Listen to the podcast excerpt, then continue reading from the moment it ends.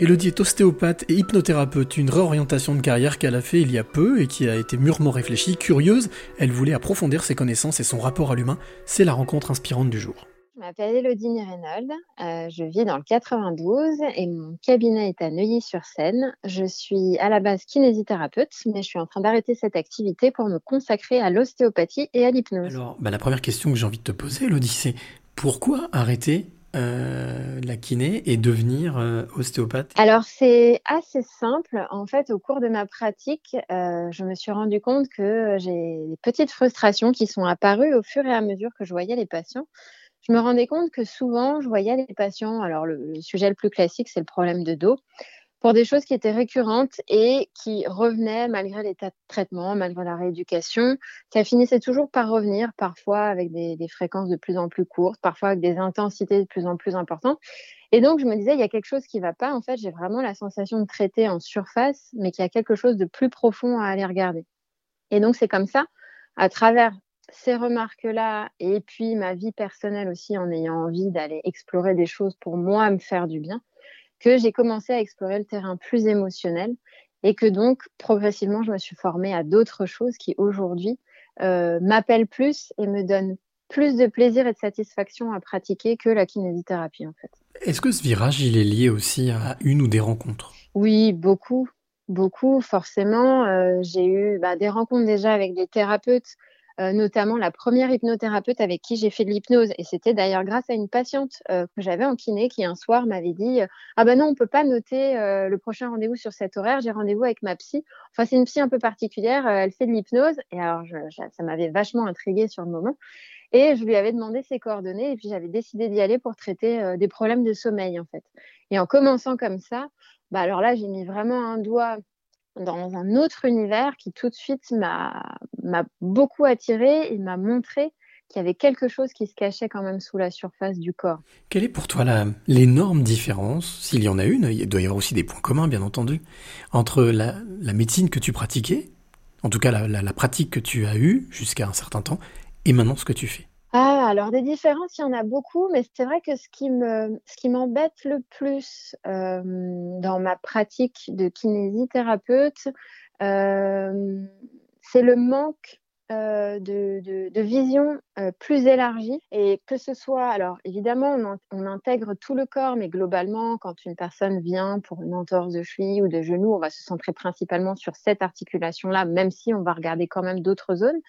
Mais il y a ce, manque-là et en même temps la dimension énergétique, moi qui manquait euh, dans la pratique aussi, et la dimension émotionnelle que j'ai eu besoin d'ajouter par la suite et qui pour moi ont du sens aujourd'hui et dont je ne peux pas me passer dans ma pratique professionnelle en fait. Est-ce que ça veut dire que tu es passé d'un monde très physique, très palpable, à quelque chose qui est un petit peu moins palpable? Ouais, Complètement. Et c'est vrai que ça, a été compliqué et j'ai encore des résistances par rapport à ça. Je le vois des fois parce que mon côté très scientifique, très terre à terre, qui euh, voilà est plutôt dans les protocoles, dans les choses qui sont prouvées, qui a envie de continuer sur cette voie-là. Et en même temps, je sens bien que moi, j'ai besoin d'ajouter cette nouvelle dimension qui, effectivement, n'est pas forcément palpable, mais qui, pour autant, euh, a du sens et je vois bien euh, les résultats que j'ai avec les patients qui aujourd'hui m'encouragent à continuer euh, dans, cette voie-là. Tu parlais du plan émotionnel tout à l'heure, de la place de l'émotionnel dans cette pratique. Et alors, la question que je me pose, c'est toi, ta partie émotionnelle, ton émotion, comment est-ce qu'elle interagit dans cette pratique? Ah, c'est assez chouette comme question. Bah, la première chose qui me vient, c'est la connexion que je vais avoir avec les gens c'est ce qui m'anime le plus, je pense, et ce qui de base a fait que j'ai choisi d'être soignante, c'est euh, le lien que je vais avoir avec les autres. Et au niveau émotionnel, il y a beaucoup de choses qu'on échange, qu'on partage, et moi, j'aime sentir que je suis dans cette connexion avec la personne, ce qui me permet de mieux la comprendre pour lui proposer des outils qui vont ensuite être vraiment spécifiques et adaptés à elle, en fait. Et chaque séance, pour moi, est différente parce que ce que je perçois de la, la personne que j'ai en face de moi va changer à chaque fois. Et c'est ça que j'adore, finalement, c'est que que ce soit dans une séance d'ostéopathie somato-émotionnelle ou dans l'hypnose, je fais toujours quelque chose de personnalisé en fonction de ce que je découvre de la personne en face. Et j'aime beaucoup cette petite enquête qui me permet euh, après d'aller vraiment me connecter à la personne. Et ça par le biais émotionnel. Est-ce que je me trompe si au final je dis qu'aujourd'hui euh, tu as trouvé ta vraie place et qu'au final, euh, en étant aligné, tu as la sensation de soigner mieux? Ouais, complètement. Complètement, et je sens que j'ai besoin aujourd'hui de ces deux piliers qui vont être, je prends du plaisir dans ma pratique, ça a du sens pour moi, et en même temps, je contribue euh, de plus en plus et de mieux en mieux. Et j'ai l'impression que l'un alimente l'autre, en fait. Et plus moi, je me fais plaisir, je me permets de suivre mes ressentis, plus j'ai l'impression d'avoir des soins qui sont plus efficaces et euh, que, les gens le ressentent aussi d'ailleurs. Alors écoute Elodie, j'ai envie de te poser cette question qui est une récurrente maintenant dans ce podcast. C'est vrai que tu nous as donné pas mal de, pas mal de tes clés, il doit bien y en avoir une quand même qui, euh, te semble prédominer un peu tout ça. Alors quelle est, la clé que tu as envie de donner ou transmettre à celle ou celui qui t'écoute maintenant? Alors, euh, ça va peut-être paraître étonnant, mais finalement je vais boucler la boucle. Euh, la clé que je vais donner, c'est la clé du corps. Et je suis partie du corps puisque je suis kinésithérapeute. J'ai avancé vers l'ostéopathie. On est toujours dans le corps, mais on commence à ouvrir d'autres champs quand même beaucoup dans, l'ostéo. Et puis après, avec l'hypnose, qui est mon, dernier diplôme, là, j'ai vraiment ouvert le champ euh, purement émotionnel, encore qu'on passe quand même par le corps.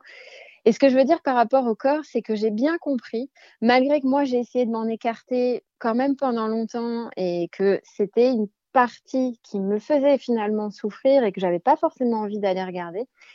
La clé du corps, pour moi, elle est essentielle parce qu'en fait, c'est dans le corps qu'il y a toutes les réponses, qu'il y a euh, l'inconscient et notre corps ne ment jamais en fait. Et il nous envoie des messages tout le temps.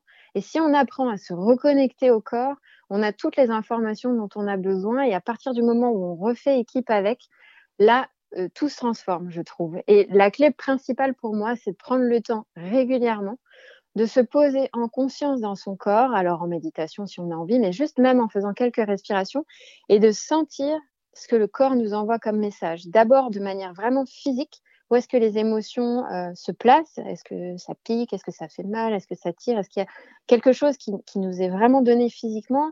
Et, ensuite de laisser au corps la possibilité d'exprimer ça pour passer les messages qu'il a à faire passer. Et comme ça, il se sent entendu. Et donc, le fait de refaire équipe avec permet, je trouve, d'être euh, vraiment aligné là pour le coup et, de se sentir euh, de mieux en mieux.